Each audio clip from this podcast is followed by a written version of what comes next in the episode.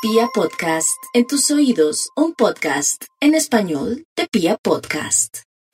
Para los cumpleañeros, un saludo cariñoso y especial.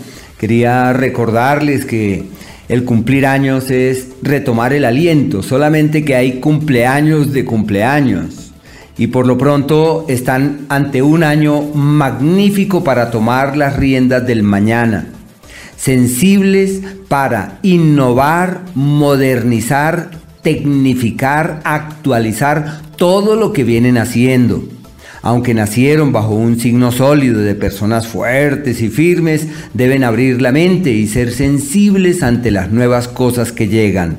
¿Por qué? Porque las posibilidades de prosperidad y de éxito están francamente de su lado.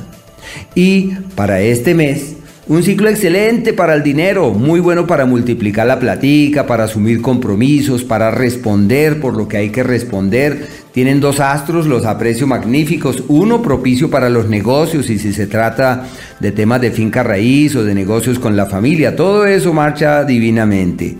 Venus, el astro de la fortuna menor en el eje del dinero, es el augurio de buenas oportunidades. Se llama despejando el norte, clarificando el camino. Y lo que hay que hacer es caminar, avanzar con entereza, entender que todo está de su lado.